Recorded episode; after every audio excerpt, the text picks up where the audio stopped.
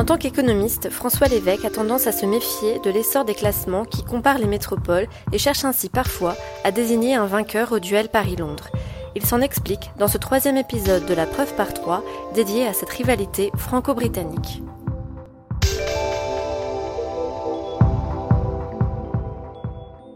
La manie des classements est parvenue jusqu'aux villes. Il y en a de toutes sortes. Ordinairement, euh, la hiérarchie des villes porte sur la compétitivité, à travers la richesse produite par habitant, à travers l'emploi, la qualification de la main-d'œuvre, la productivité, etc. Mais aujourd'hui, couramment, cette hiérarchie entre les villes s'ordonne aussi selon la qualité de la vie et l'environnement durable, et même occasionnellement selon l'intelligence. Eh ouais, Désormais, les métropoles se doivent en effet d'être smart.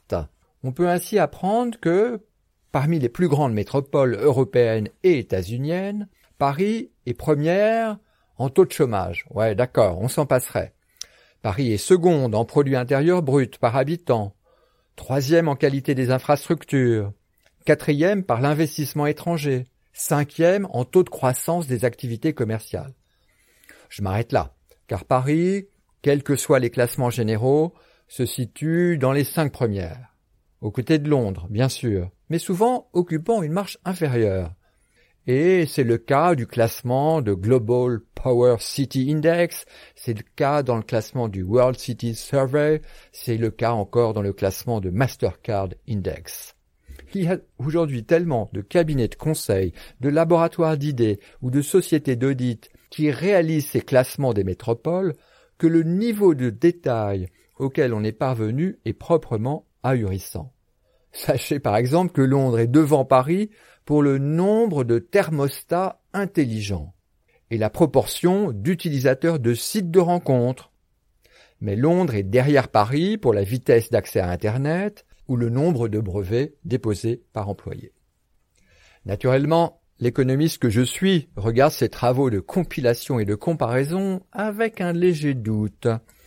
Ces travaux ne négligent-ils pas les corrélations et les liens de causalité entre les variables documentées, ce qui ne peut que fragiliser leur agrégation dans un score global, et ce qui réduit également leur portée pour l'action des élus qui voudraient renforcer la compétitivité ou l'intelligence de leur métropole. Quel levier utiliser si on ne connaît ni les causes ni les mécanismes? Difficile de lire aussi dans l'évolution d'un classement ce qui relève de l'effet d'une politique publique locale ou euh, du hasard ou d'autre chose.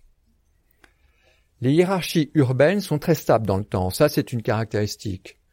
Les avantages de taille, de localisation sont en effet le résultat de l'accumulation d'investissements passés sur des décennies et souvent des siècles en particulier dans les infrastructures. Lyon est depuis très longtemps la seconde ville française. Elle est environ sept fois plus petite que la capitale et cette proportion a à peine varié depuis 200 ans. En fait, le seul changement significatif depuis un demi-siècle, c'est l'irruption des grandes métropoles asiatiques dans les classements mondiaux. Mais ne soyons pas trop arrogants ou hautains. Le parangonnage ou benchmarking est utile.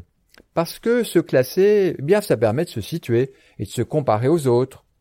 Et ça permet euh, de se poser des bonnes questions et ainsi euh, de progresser.